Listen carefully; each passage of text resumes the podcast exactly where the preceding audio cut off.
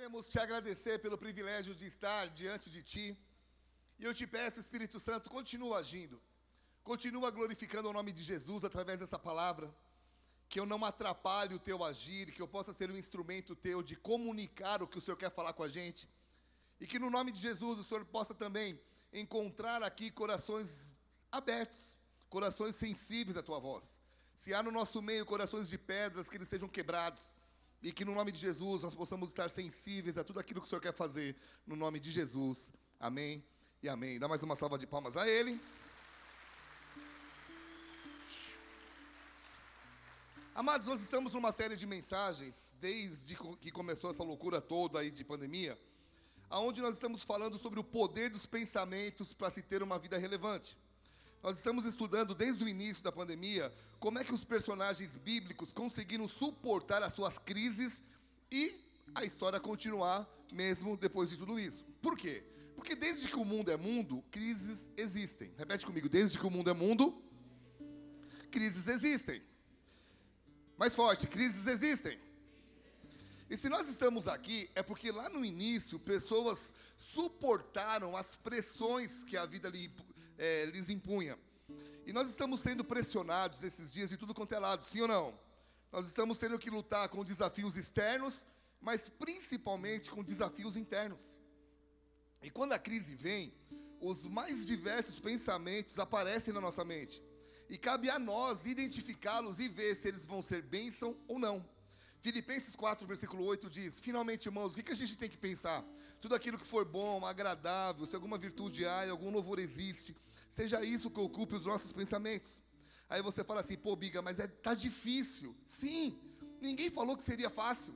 Ninguém, ninguém falou que controlar o que entra na tua mente seria uma tarefa tranquila. Mas também ninguém falou que seria impossível. Estão aqui comigo? É por isso que está escrito em Gênesis 4, versículo 7. Olha o que a Bíblia diz. Se procederes bem, isso foi quando Caim matou Abel, Deus olhou para ele e falou assim: Se procederes bem, não é certo que serás aceito? Se todavia procederes mal, eis que o pecado jaz à porta. Olha o que ele fala agora. O seu desejo será contra ti, mas a ti cumpre dominá-lo.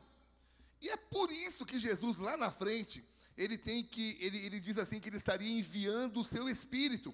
João 14, 26 diz mas o Consolador, o Espírito Santo, a quem o Pai enviará em meu nome, esse vos ensinará todas as coisas. E ele vos fará lembrar de tudo o que eu tenho dito. Deixo-vos a minha paz, a Bíblia está dizendo. A minha paz vos dou, não dou como o mundo dá, mas eu dou a minha paz. Não se turbe o vosso coração, não se atemorize. Sabe, queridos, essa crise, repete comigo, essa crise não está mudando as pessoas. Pode falar, você vai entender a frase. Fala, não está mudando as pessoas. Apenas está revelando o que há dentro delas. Amém? E nós precisamos examinar o que, que tem saído dentro de nós através de pensamentos, palavras e ações. E se de repente ao analisar o que está saindo na sua vida e você não estiver gostando muito nisso, disso, caramba, cara, eu estou tendo ações erradas, ações. Abaixa só um pouquinho o retorno para mim do, do violão. Está um pouco alto para mim aqui ao examinar isso e a gente perceber, caramba, eu não estou gostando do que eu estou pensando, do que eu estou falando, de como eu estou agindo, está na hora de um grande reset, está na hora de uma mudança total da nossa forma de ver a vida. E a Bíblia diz isso, Romanos 12, 2: Não vos conformeis com esse século, mas transformai-vos pela renovação, reset, renovação do modo que você pensa, para que você possa o que? Experimentar a boa, perfeita e agradável vontade de Deus. Até aqui tudo bem? Nós precisamos entender que esse versículo ele é real e muito atual. E nessa noite eu quero falar sobre uma, um, um tema bem interessante, sobre a relação que há entre entregar e servir. Repita comigo: entregar, como curitibano, vamos lá, entregar e servir. Essas duas palavras, que é, essas duas palavras que geralmente não são vividas por alguém, a não ser que a pessoa seja intencional. Essas duas palavras não habitam numa pessoa sem que ela queira, tá? Porque normalmente, normalmente as pessoas querem ganhar, não querem entregar. As pessoas querem ser servidas, elas não querem servir. E isso não é de hoje. Por esse motivo que Jesus teve que pegar um dia uma bacia e lavar os pés dos discípulos e dizer assim: Ô oh, pessoal, eu siga o meu exemplo. Eu vim aqui para servir, eu não vim aqui para ser servido. E essa é a ideia de um, de um verdadeiro embaixador dos céus na terra. Eu já falei muito sobre isso. Eu e vocês somos chamados por Deus para ser representantes dos céus na terra. Quem aqui de, concorda diz amém? Então, nós, a ideia de um embaixador é que quando a nação o envia, ele vai para servir a nação que ele foi enviado. O embaixador dos Estados Unidos no Haiti foi lá para servir quem? A mando dos Estados Unidos foi servir quem? Gente, o Haiti. Vamos lá, quem? O Haiti. Então, nós servimos quando nós deixamos que os nossos dons fluam através de nós. Mais forte, eu quero que você repita comigo. Nós servimos através dos nossos dons. Então, eu não posso esconder do mundo o dom que Deus colocou dentro de mim. Nós precisamos entender que servir a Deus nessa terra é quando eu uso o meu dom, quando eu uso o meu talento para servir. E quando a gente olha para sete áreas de influência numa sociedade, a gente vê que isso é bem claro. Por exemplo, a primeira área é a família, o lar. Nós servimos a nossa geração quando, através da família, podemos ter lares seguindo padrões bíblicos. O mundo diz tal coisa, cara, mas a Bíblia não diz, a minha família segue a Bíblia. É a primeira área. Segunda área é a religião, a própria igreja. Nós servimos a nossa geração quando nós entendemos o papel da igreja em relação a suprir o alimento necessário para que eu seja igreja lá fora. Estão aqui, amados?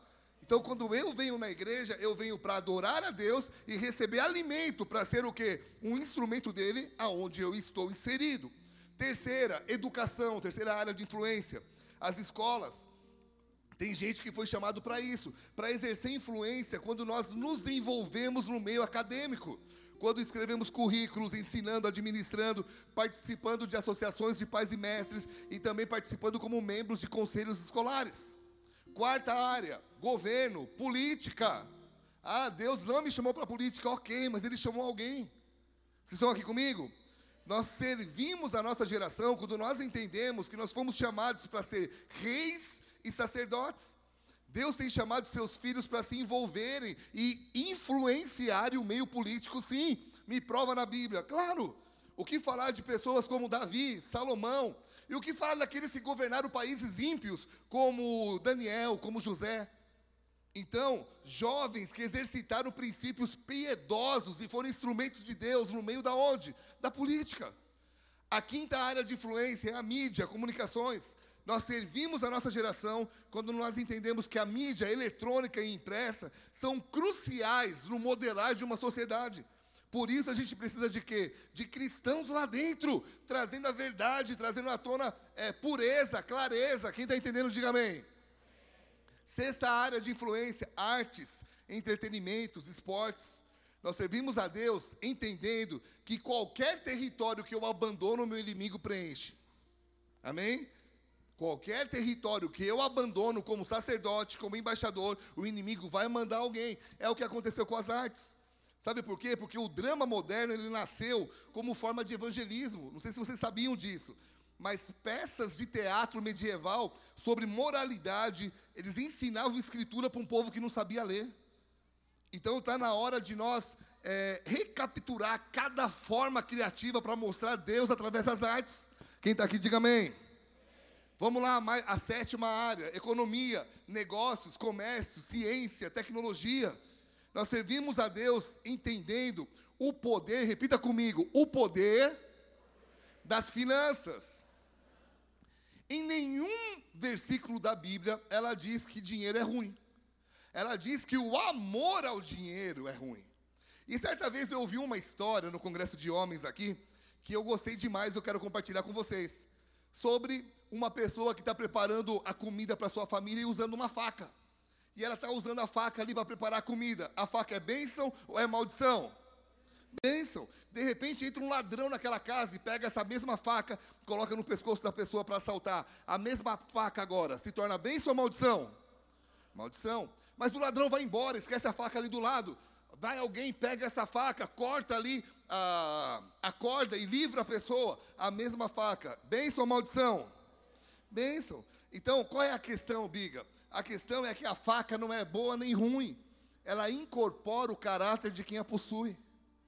O dinheiro é a mesma coisa, o dinheiro não é bom nem ruim. O dinheiro ele incorpora o caráter de quem o tem nas mãos. Então você não pode usar isso como desculpa para não prosperar na área que Deus quer que você prospere. Quem está entendendo diz amém. Então, quando nós entendemos a nossa missão de servir ao mundo, nós entendemos que Deus quer que a gente entregue para o mundo sistemas econômicos piedosos, formas de governo baseadas na Bíblia, educação ancorada na palavra de Deus, famílias que tenham Jesus como cabeça, entretenimento que mostra a Deus na sua variedade, na sua criatividade, mídia baseada na verdade, no amor, e igrejas que enviam missionários em todas as áreas. Aí você fala, Biga, por que você falou tudo isso? Eu falei tudo isso para voltar a falar sobre a entrega de Ana. Na última vez que eu preguei aqui, domingo passado foi a Vivi que pregou. Um domingo antes dela, o retrasado, eu falei aqui sobre Ana ter todos os motivos do mundo para desistir do chamado dela. Primeiro, ela não podia ter filhos. Segundo, ela vivia sendo zombada pela outra mulher do seu marido. E conforme nós falamos no domingo, fora o retrasado, nós vimos que Ana teve três motivos para não desistir. Primeiro, ela não desistiu porque era amada pelo seu marido. Segundo, ela não desistiu porque ela via no seu marido um exemplo de homem temente a Deus. E terceiro, ela não desistiu porque ela foi no lugar correto. Biga, eu queria ouvir mais sobre isso. No meu canal do YouTube, Marcelo Bigardi Oficial, tem essa palavra. Ela se chama Três Razões para Não Desistir. Eu te aconselho a assisti-la. Vai ser uma bênção na tua vida. Posso ouvir um amém? Mas vamos lá, agora a palavra é de hoje. Ana ao ir ao lugar correto e entregar sua amargura a Deus, ela estava triste. Meu irmão, a Bíblia diz que Deus deu uma ordem para o ser humano: multiplique, enchei a terra, dominai a terra. E naquela época, não ter filhos era uma vergonha para a mulher. Então ela está triste com aquilo. E ela, ela, ela, o que, que ela faz? Ela não se vira contra Deus, ela não culpa seu marido, e ela não desconta sua raiva na sua rival mas porque ela vai no lugar certo, ela vai chorar diante de Deus. Quando ela vai entregar aquela amargura ao único que tem poder de enxugar toda lágrima, sabe o que Deus faz? Deus ouve a oração dela. Então preste atenção no versículo que eu vou ler. 1 Samuel, capítulo 1, versículo 10. Olha o que a Bíblia diz. Se você puder, abre a tua Bíblia, liga a tua Bíblia. Se você está na sua casa, saia do WhatsApp agora, em nome de Jesus porque você vai ter a vida toda para ver, mas agora presta atenção nessa palavra. 1 Samuel 10, versículo 1 diz: Levantou-se Ana e com amargura de alma orou ao Senhor e chorou abundantemente. E ela fez um voto dizendo: Senhor, se benignamente atentares para a aflição da tua serva, e de mim te lembrares, e da tua serva não te esqueceres, e me deres um filho varão, ao Senhor eu o darei de volta por todos os dias da minha vida. Meu irmão, vocês estão aqui comigo? Vocês têm que entender o que eu estou querendo passar aqui, porque tem bastante coisa para a gente falar. Ah, mas quem está aqui, diga amém. Olha o coração dessa mulher. Ela queria ter um filho, sim ou não? Muito, era o que ela mais queria na vida. Mas ela falou para Deus: Deus, se o Senhor me der o que eu tanto quero, eu vou devolver isso a Ti e isso vai te servir.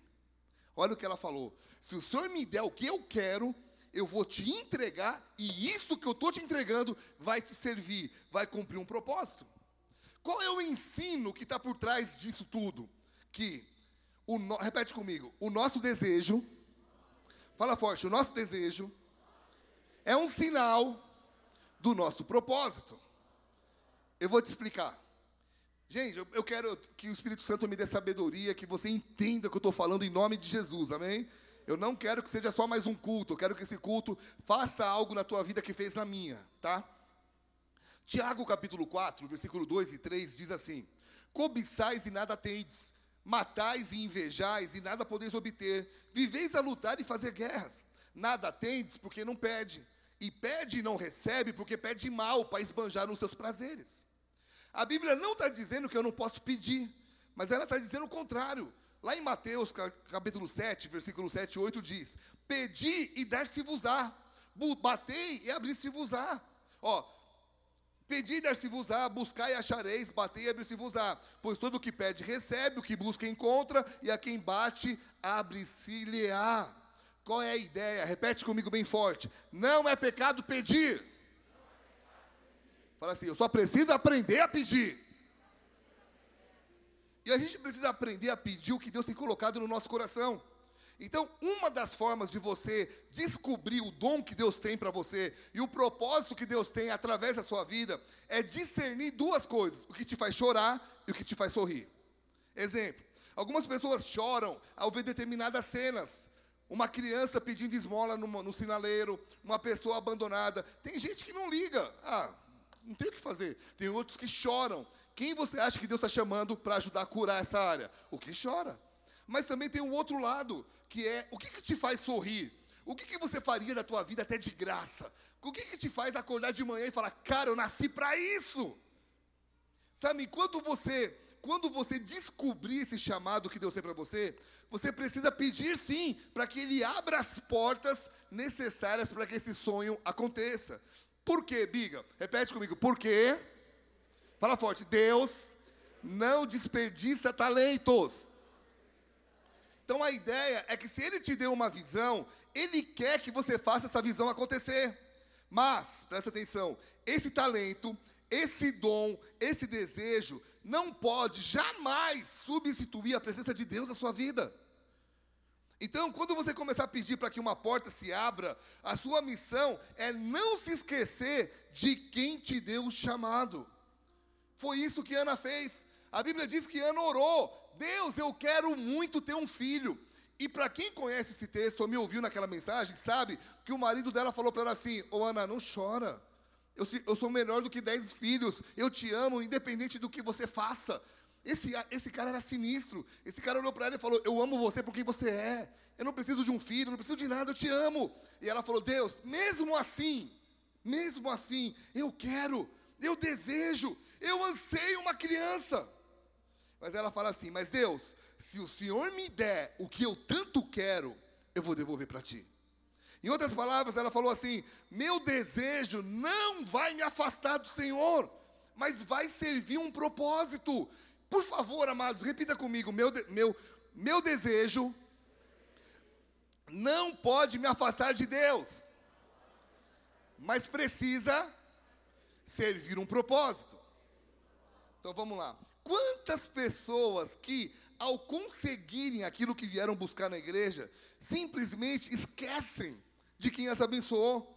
Quantos que após se casarem se afastam? Quantos que após prosperarem são não são mais os mesmos? Quantos que estão perdendo as suas raízes, estão perdendo a sua essência?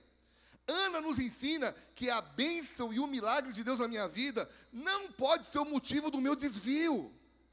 E aí, amado, porque Ana olha para Deus e fala isso: Deus, eu quero algo, mas se o Senhor me der, eu vou te devolver. A Bíblia diz que Deus ouviu.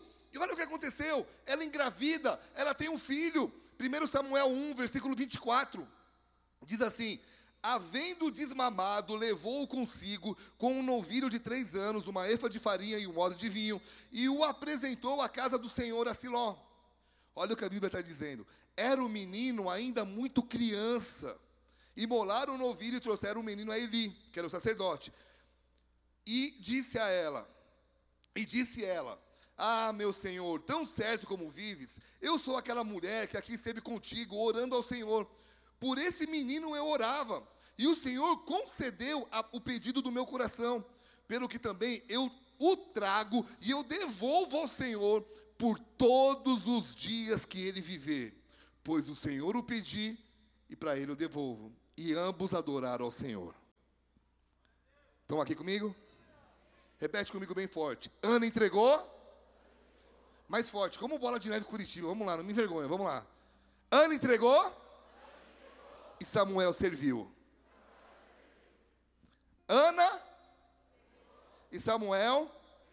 1 Samuel 2, versículo 18 diz: Samuel ministrava perante o Senhor, sendo ainda menino, vestido de uma estola sacerdotal de linho.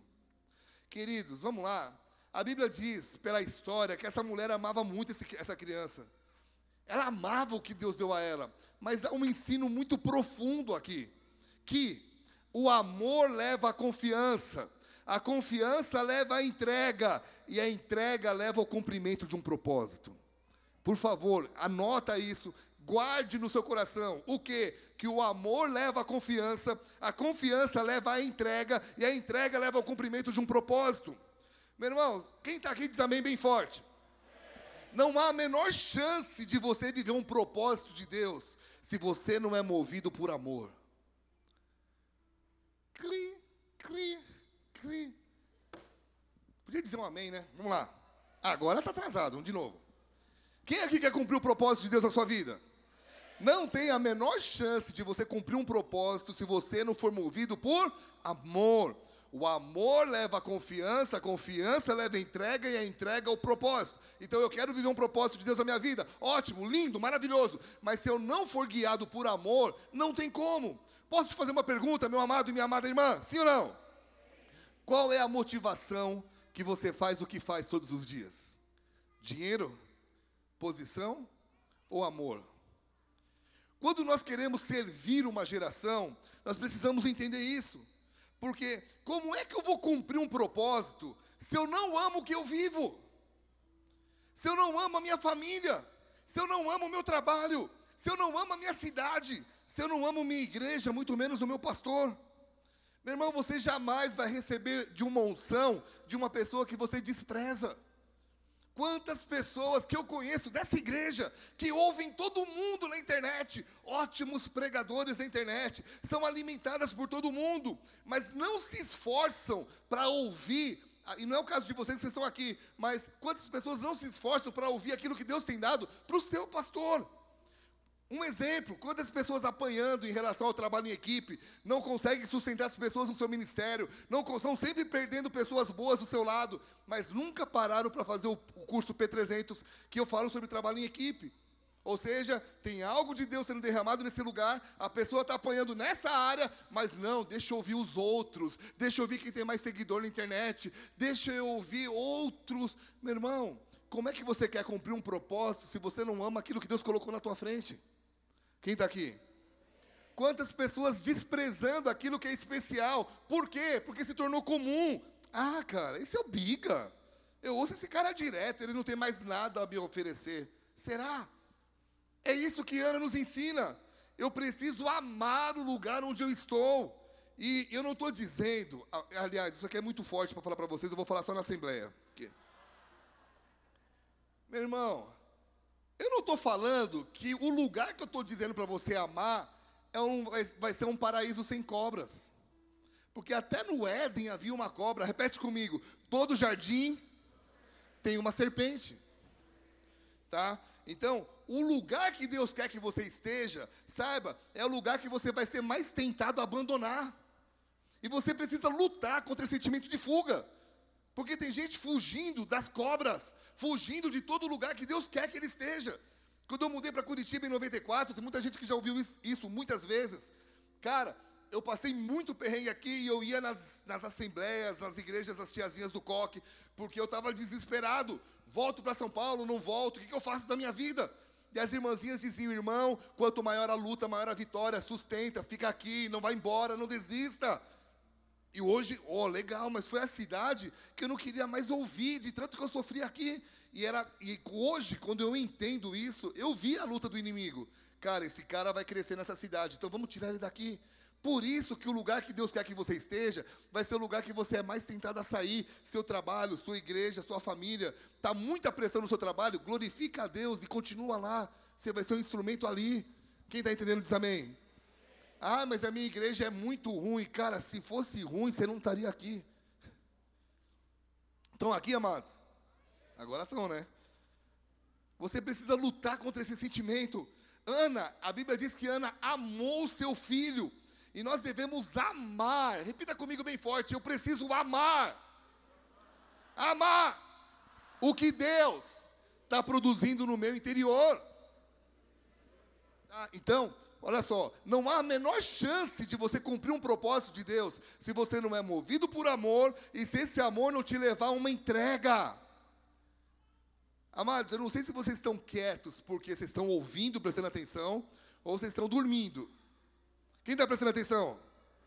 Quem está dormindo, diz amém. Amém. Um. Corta, irmão.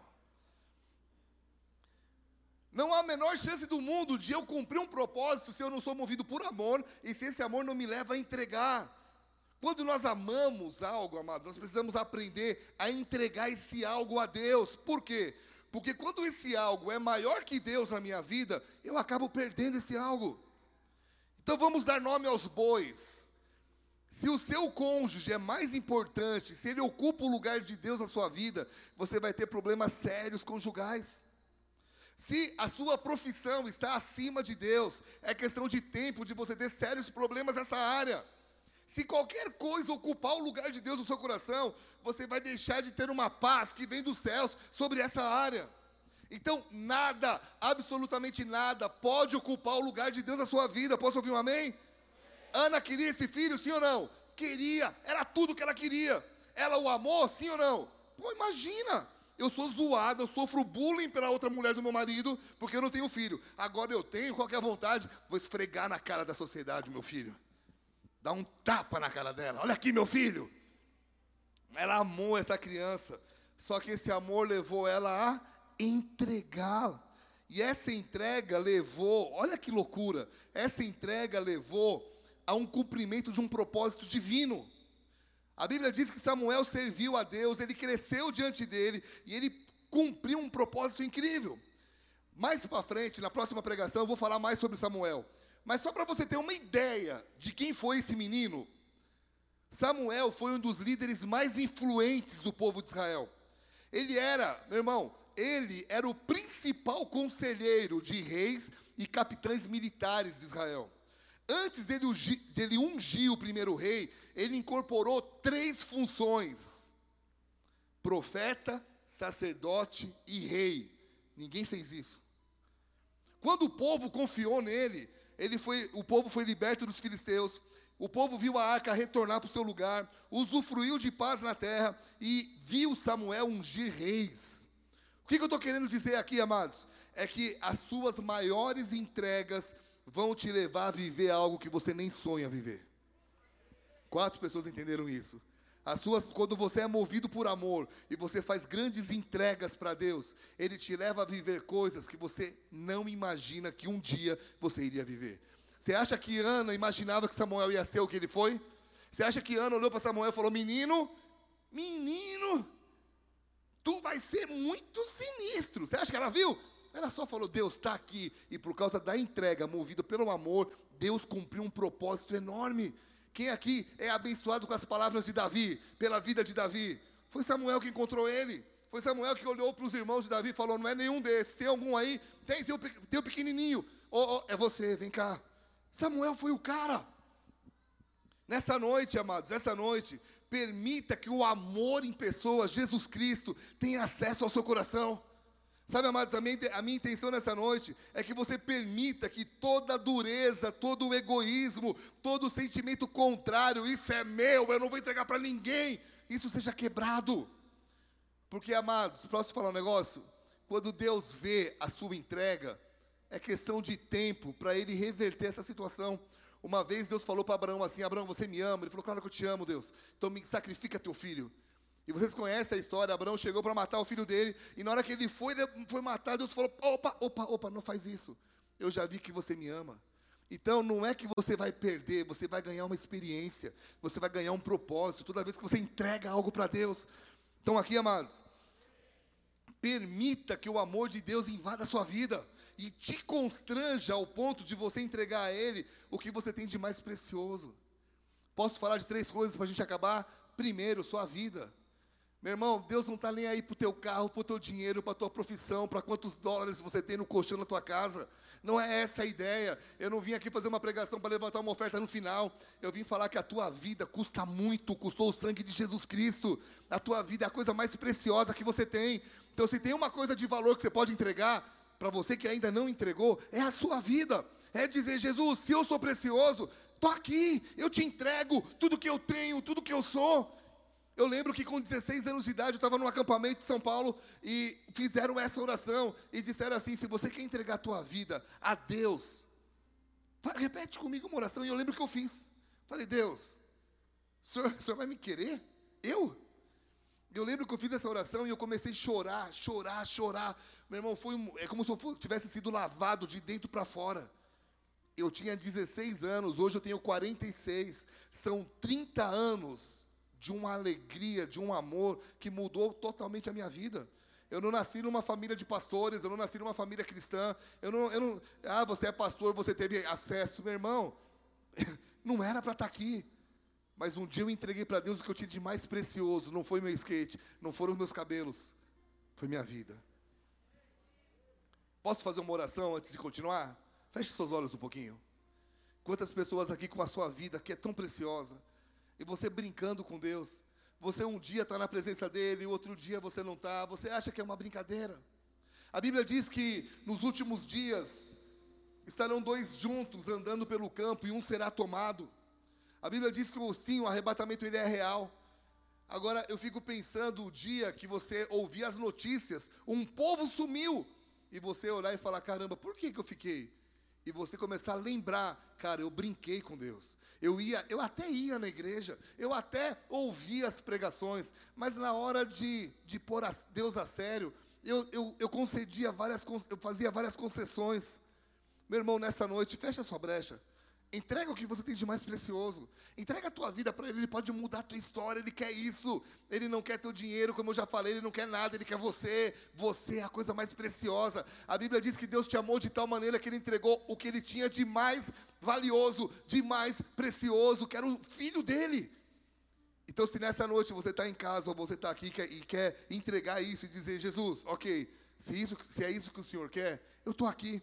Se é o teu caso, amados, levanta sua mão bem alto comigo. Eu quero fazer uma oração com você. Não precisa ficar em pé. Eu não quero te constranger. Você está de olhos fechados. Só levanta a tua mão de olho fechado mesmo. Não liga para quem está no teu lado. Mas repete comigo e diga assim: Senhor Jesus. Senhor Jesus. Eu quero te pedir perdão. Eu quero te pedir porque perdão. Porque até hoje. Porque até hoje. Eu brinquei contigo. Eu brinquei contigo. Eu não te levei a sério. Eu não te levei a mas sério. Mas eu entrego agora. Mas eu entrego aquilo agora aquilo que eu tenho de mais precioso, que eu tenho de mais precioso, que é a minha vida, que é a minha vida nas tuas mãos. Nas tuas e mãos. eu reconheço, e eu reconheço que o Senhor é, que o Senhor o é Cristo, o Cristo, o Filho do Deus vivo, Filho do Deus que nasceu, vivo, que nasceu, cresceu, cresceu, morreu, morreu e ressuscitou ao terceiro dia. ressuscitou é para ti. Jesus. E é para que ti, entrego Jesus, a minha vida, que eu entrego a minha desde vida, agora e para sempre. Desde agora e para Pai, sempre. essas mãos erguidas precisam do teu toque. E assim como o Senhor fez a minha vida com há 30 anos, um adolescente, um cara que não sabia nem para onde e o Senhor me encheu de uma alegria que não acabou até hoje. Que isso aconteça agora na vida de cada um que está com a mão erguida, que fez essa oração. Espírito Santo, sopra nessas vidas, muda essas histórias, em nome de Jesus. Amém e amém. Dá uma salva de palmas a Ele.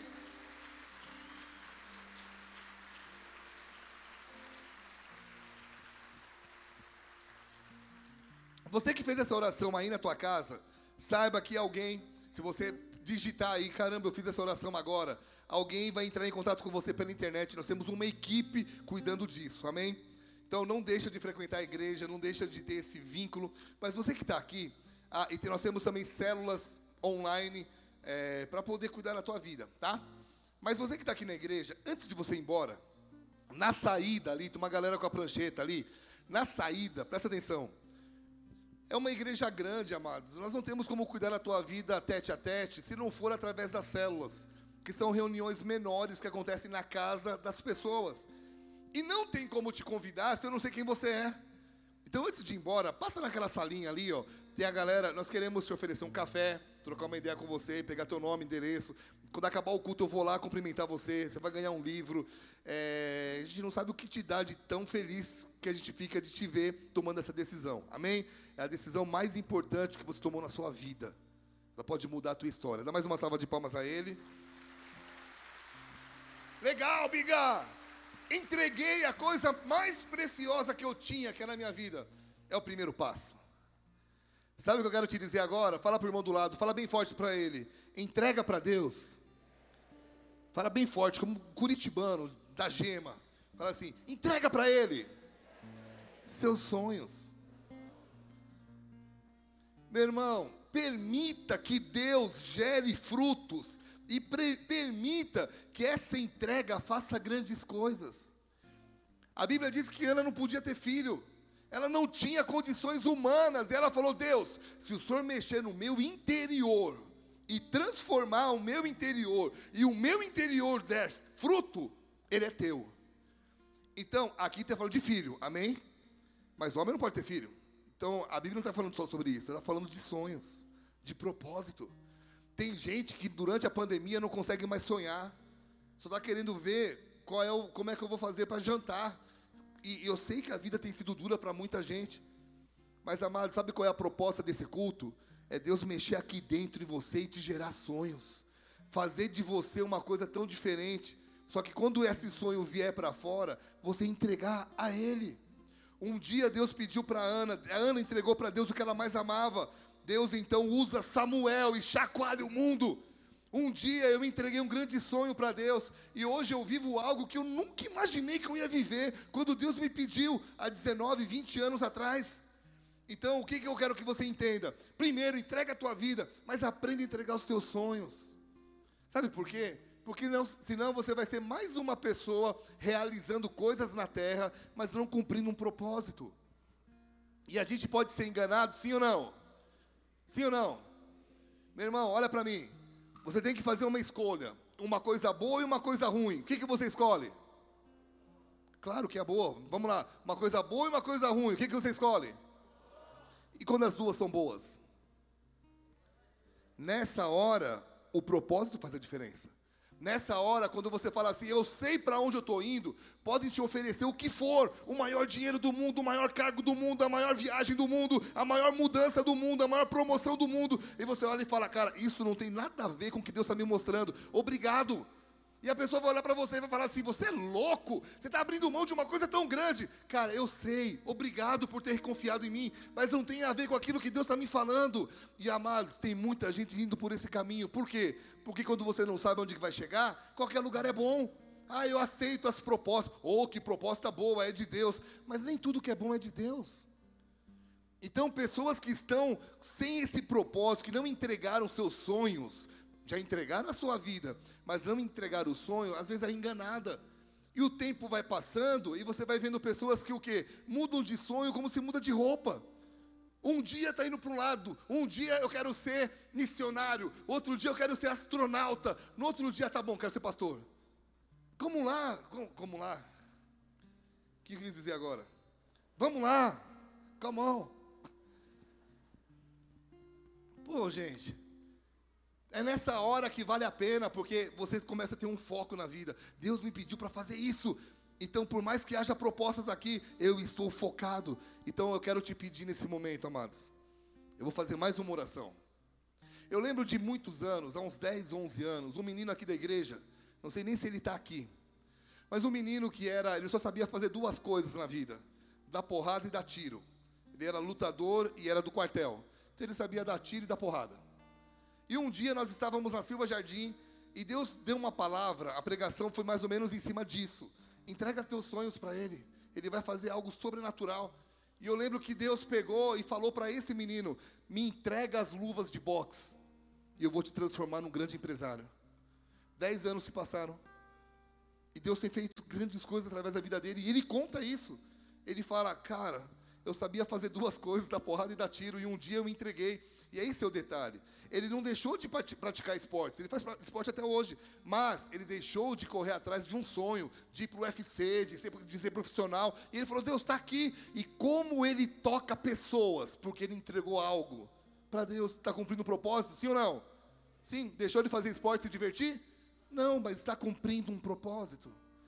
Amados, talvez esse culto vai te chacoalhar. Talvez esse culto vai mexer com as suas estruturas, sabe por quê? Porque não é fácil entregar para Deus algo que você lutou tanto. Não é fácil, e eu sei o que é isso. Vocês conhecem a minha história, a maioria sabe. Meu sonho era ser campeão mundial de skate, caramba, e um dia na Europa, eu não estava aqui, eu estava lá. E Deus falou: Você abriria a mão do teu sonho para viver o meu? Cara, e foi horrível, eu sonhei, eu sonhei não, eu, eu, eu chorei a volta toda eu fiquei mal, eu cheguei em Ponta Grossa, olhei para Viviane e falei, Deus me pediu para entregar o skate. Só que o skate era tudo, porque na minha cabeça, se eu ganhasse o Mundial, eu ia poder pegar a Vivi e o Luquinhas e ir embora. Para fora, para dar um futuro melhor. Só que Deus não estava olhando o meu futuro melhor, Ele estava me vendo aqui pregando para você. e o futuro está melhor, muito melhor do que se eu estivesse fora. Mas ele viu o que eu não vi. Amados, olha para mim. Deus está te pedindo algo. E eu sei que ele está falando com alguém, porque senão ele não daria uma mensagem como essa. Amém? Ele está te pedindo algo.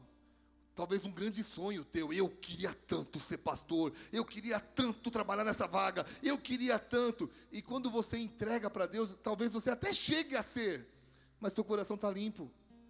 Se Deus te entregar o que você tem pedido, sem mexer no teu interior, sabe o que vai fazer? Esse sonho vai te afastar dele. Quem está aqui? É por isso que Deus primeiro mexe no interior. Ele faz dar luz aquilo que não pode ser dado. Ele mexe no interior de Ana, dá um filho e fala: Ana, você sabe quem foi que mexeu no teu interior, né? Sei. Então, toma. Se você começar a estudar a vida, vocês estão aqui ainda? Estou quase acabando, tá? Se você estudar a história, você vai ver que Ana teve outros filhos e que todo ano ela subia para levar uma roupa nova para Samuel. Ou seja, ela viu o filho. Ela não perdeu, nunca mais vou ver meu filho, não. Todo ano ela via. Só que quando ela olhava, ela, uau, olha o que deu no meu filho. Só que ela olhava para trás, tinha um monte de filho também. Meu irmão, Deus nunca vai te pedir algo que Ele não te dê cem vezes mais aqui na terra. Ele está vendo o que você não está vendo. E eu vou te falar, essa frase que eu acabei de te falar foi um missionário da Jocum que me disse. Porque entre Deus me pedir o skate e eu entregar, foram alguns dias.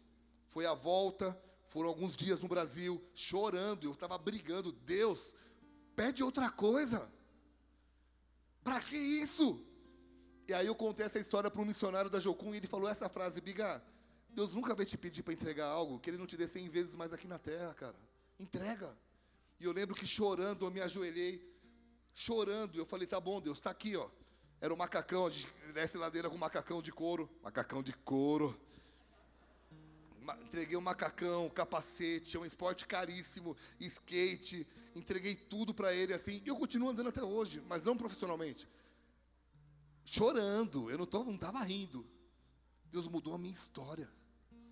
Deus mudou o rumo, sabe por quê? Eu fiz essa oração em julho de 2002. Em outubro, um cara lá em São Paulo ligou para mim falando: Eu queria te convidar para fazer parte de uma igreja chamada Bola de Neve. Não era o que é hoje. Quantos anos se passaram? Estão aqui, amados?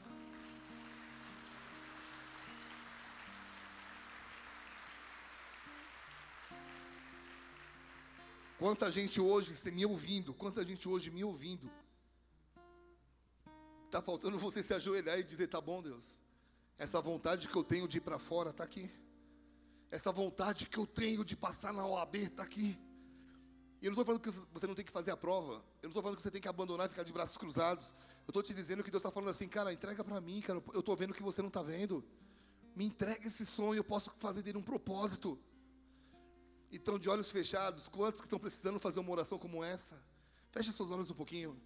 Quantos que estão dizendo assim, Deus, eu estou lutando contra algo, eu quero tanto uma coisa, eu estou brigando tanto, e você está parando para ver, amado, quantos anos batendo na mesma tecla, quantos anos tentando.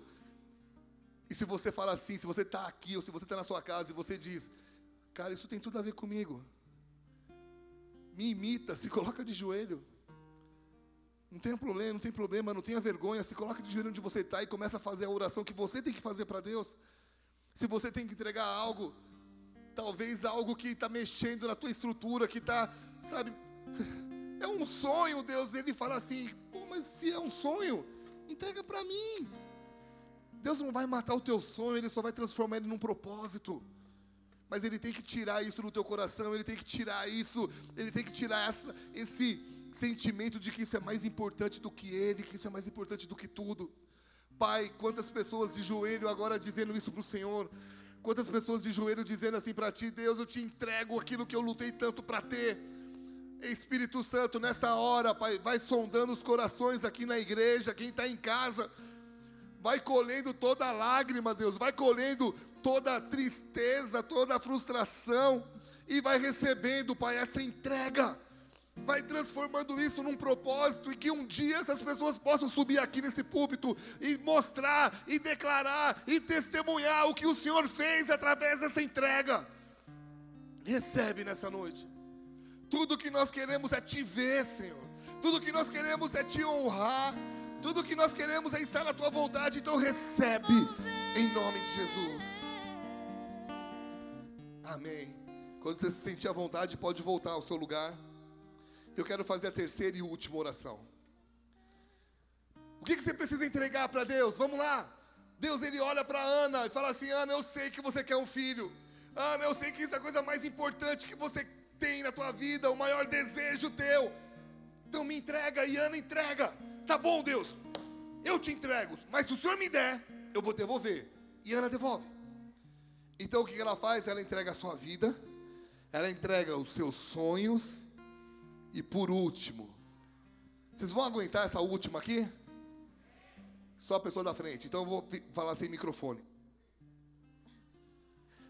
Lá no fundo, vocês querem? Sabe o que, que Ana entrega para Deus? Suas dores e suas frustrações.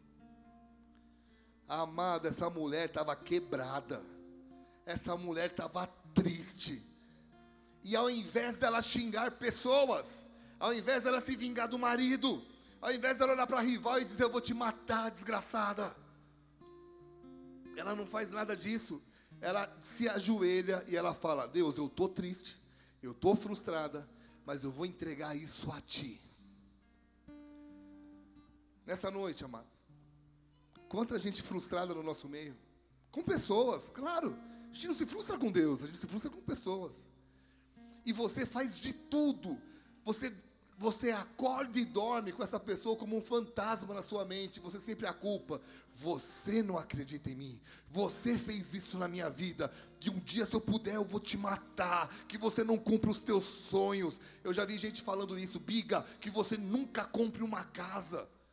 Na época que a gente não tinha casa. Que queria ver o nosso mal. Por quê? Porque colocou toda a frustração em mim. E uma vez eu falei para essa pessoa: eu falei, você esqueceu que eu não sou Deus. Eu não posso fazer uma coisa que só Deus pode fazer. Então, quanta gente frustrada hoje à noite, quanta gente triste e carregando um fardo que não é teu. Sabe, amado, sabe o que essa mulher faz? Essa mulher olha para Deus e fala assim: Deus, ao invés de ocupar qualquer pessoa, eu coloco toda a minha dor diante de ti. E sabe o que Deus fez? Trouxe alegria. Quem está aqui comigo, dá um oi. Mais forte, fala oi. Então vamos lá. Tem gente que é tão mesquinha e agora se tiver caindo o chapéu em você, a gente vai ter que se acertar. Ou você me perdoa, ou você entende. E se você quiser sair na mão, a gente se encontra. Mas eu vou ter que te falar.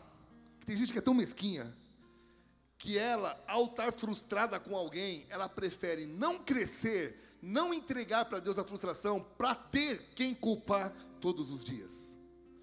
No dia que você disser, Deus, eu perdoo essa pessoa e a partir de agora eu não vou mais culpá-la, você tem liberdade para sair de uma zona de tristeza e de frustração. Só que tem gente que não quer isso, ela quer poder falar dos outros na internet, ela quer ter a boquinha de serpente, soar, jogar veneno, ela quer causar confusão. E a vida vai passar com você jogando veneno ou não. Sabe, eu queria convidar você a tirar essa pessoa daqui, não sei quem é. Se é teu pai, se é teu ex-chefe, se é teu ex-cônjuge ou teu cônjuge atual. Se de repente é você mesmo, eu fiz tanta burrada na minha vida que eu não me perdoo. Cara, se Deus te perdoa, quem é você para não se perdoar? Sabe o que eu estou querendo que você entenda nessa noite? Tira essa pessoa daqui e entrega isso para Deus, para que Ele possa transformar tristeza em alegria. Se isso tem a ver com a tua vida, feche seus olhos um pouquinho. Nós estamos numa noite de ceia. Por favor, se perdoe. Se isso tem a ver com a tua vida e você fala assim, cara, essa mensagem falou profundamente comigo. Eu preciso entregar para Ele meu, meu, minha frustração, minha dor, minha raiva, minha tristeza. Se esse é o teu caso, meu irmão, o que, que você está esperando para se colocar em pé, ou ficar de joelho, ou dizer, Deus, por favor, eu entrego a Ti. Deus, essa noite, Ele quer curar feridas, Ele quer tirar dores, Ele quer enxugar lágrimas. Então, se isso falou com alguém aqui, se coloque em pé, que eu quero orar pela tua vida, em nome de Jesus, amado. Mas tira as pessoas desse lugar, para de ficar culpando quem não tem culpa. Entrega para aquele que é capaz de tirar a dor e de te colocar no ventre alegria, Filhos, e quando eu falo de filhos, eu falo de sonhos, mas eu falo também para mulheres hoje que estão frustradas e não podem ter filhos, naturalmente falando. Deus é o Deus que pode mudar a tua história, Deus é o Deus que pode mexer no teu ventre, Ele pode te dar sonhos espirituais, mas sonhos naturais também. Pai, nessa noite, nessa noite nós estamos diante de Ti. E nós queremos declarar: vem com o teu perdão, vem com o teu perdão. Nós entregamos a Ti toda a frustração, toda a dor, toda a angústia. Enxuga as nossas lágrimas, enxuga aquilo que nos, nos faz chorar, em nome de Jesus. Chore balababababachai, chore balabababachai.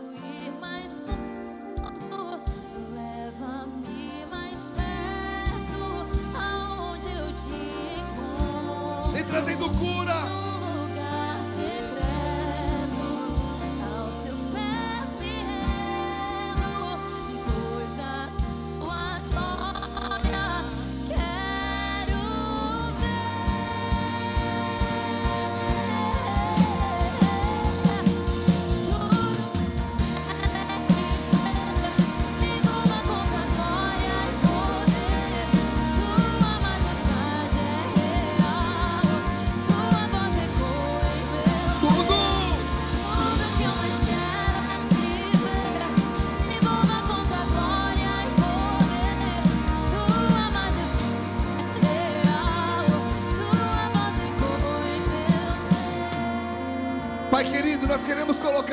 De Ti as nossas ofertas. Nós queremos colocar diante de Ti a nossa vida. Nós queremos colocar diante de Ti os nossos sonhos. Mas nós queremos colocar diante de Ti nossas frustrações, nossas dores, nosso choro. E declarar que que nós queremos é Te ver. Tudo que nós queremos é que aquilo que o Senhor colocou dentro de nós produza frutos. Que haja um, um propósito, que haja cura. Nós declaramos em nome de Jesus: opera no nosso meio, continua agindo nessa igreja. Nós não fazemos o que fazemos à toa, nós estamos aqui para glorificar o Teu nome. Então, amado, se coloque em pé e declare: tudo que eu te tudo que eu mais quero é te ver.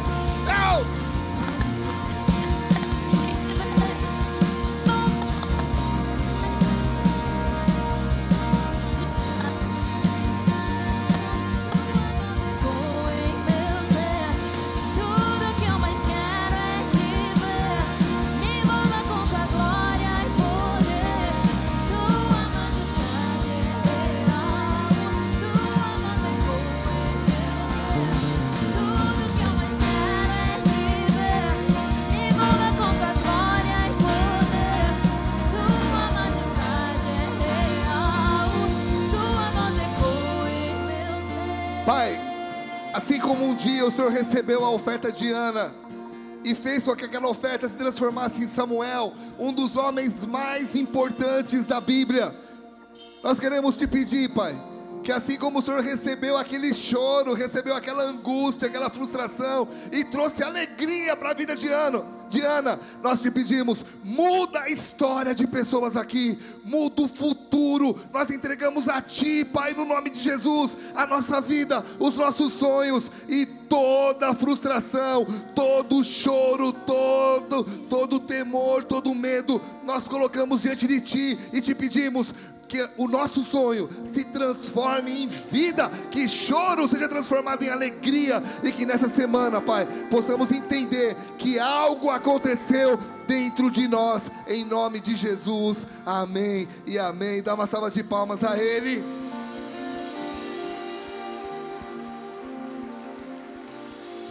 Nós vamos servir a ceia. Você pode se assentar um pouquinho. Eu não sei como essa mensagem entrou no teu coração, querido.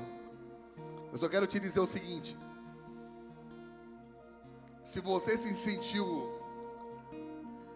com vontade de chorar ou até chorou ao fazer aquela, aquela entrega, é como se fosse uma limpeza de dentro para fora. Talvez você não vá ver o fruto essa semana, tá? Talvez demore um pouquinho.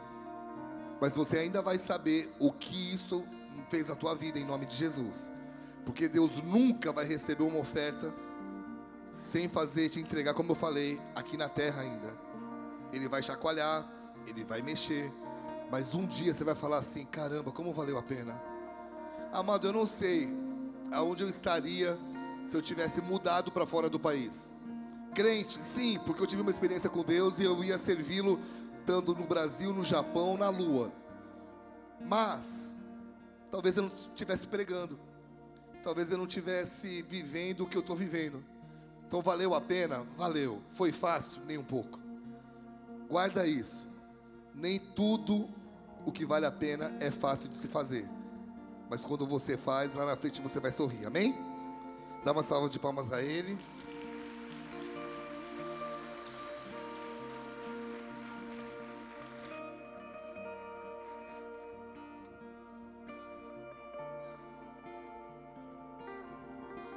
É uma aliança que nós temos com Deus.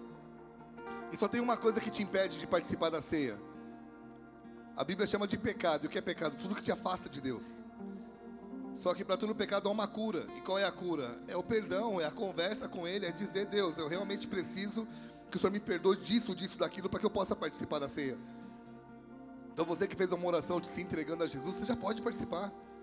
Ah, mas eu fiz algo. Cara, pede perdão, cara. Deus é um Deus que te conhece, Ele sabe. Mas não deixa de participar. Parece tão simples, mas é tão poderoso. É uma aliança. Amém? Pai, nós queremos colocar diante de Ti essa ceia e declarar que ela, ela simboliza uma aliança que nós temos contigo. De acreditar que o Senhor vai voltar. E enquanto o Senhor não volta, nós estaremos aqui cumprindo o propósito que o Senhor tem através de nós, em nome de Jesus. Amém? Nós vamos continuar adorando com canções e a equipe vai estar servindo vocês em nome de Jesus. onde eu te encontro,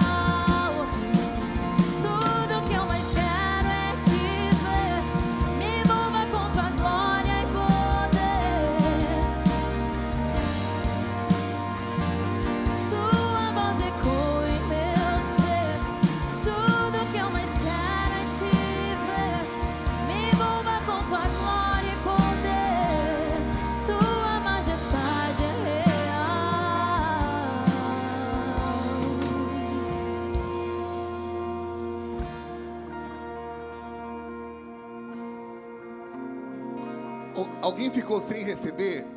Se aí no fundo alguém ficou sem receber, dá um tchauzinho que o pessoal da mesa de som vai me avisar e a gente vai mandar alguém pra aí. Tá todo mundo? Tudo ok? Legal.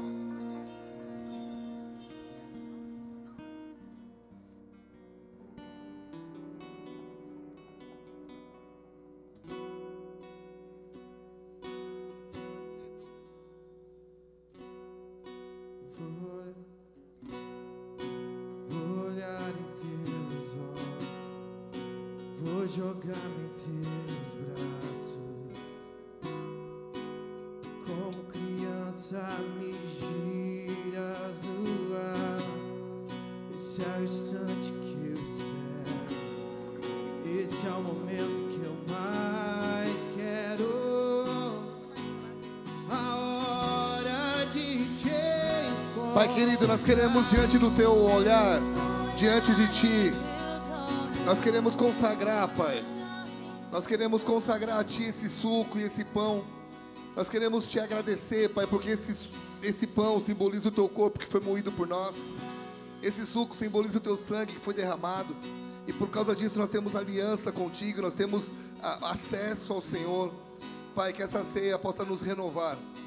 Mais dessa vez, Senhor. Nós queremos, como essa canção diz, nos jogar nos teus braços. Nós queremos, Senhor, como uma criança ser girada no ar. Nós dependemos de Ti. Renova-nos, renova-nos essa noite. Coma do pão, beba do cálice e cante essa canção em nome de Jesus.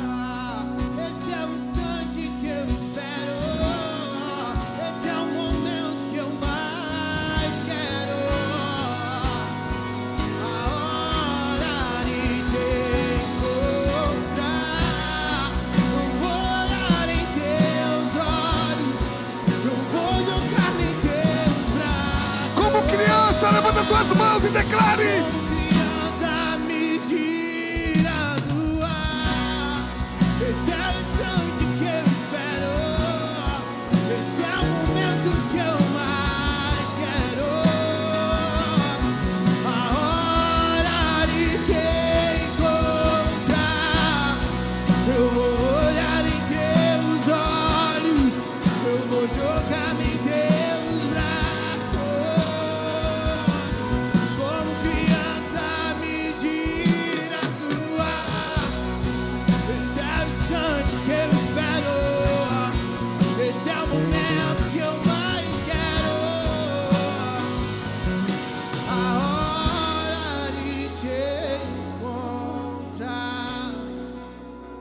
uma criança que descansa nos braços da mãe, que descansa nos braços de um pai, depois desse, desse culto, onde você entregou aquilo que mais doía, aquilo que mais mexeu, que você possa descansar nele.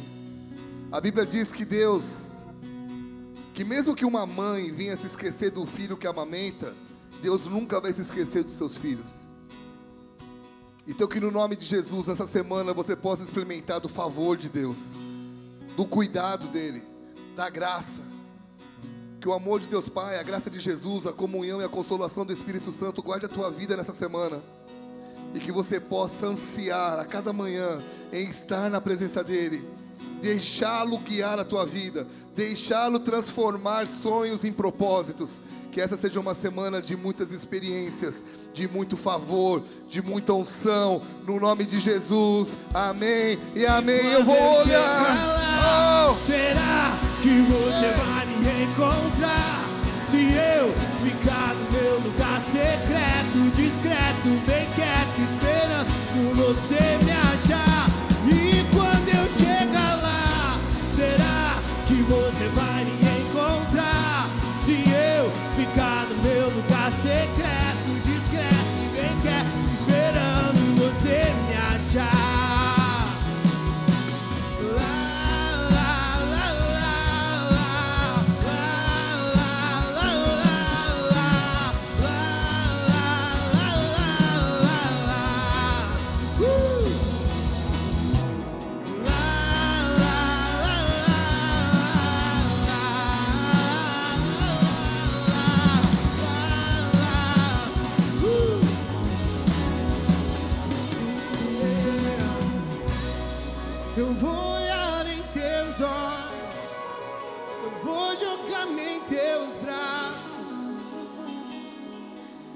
Como criança me giras no ar.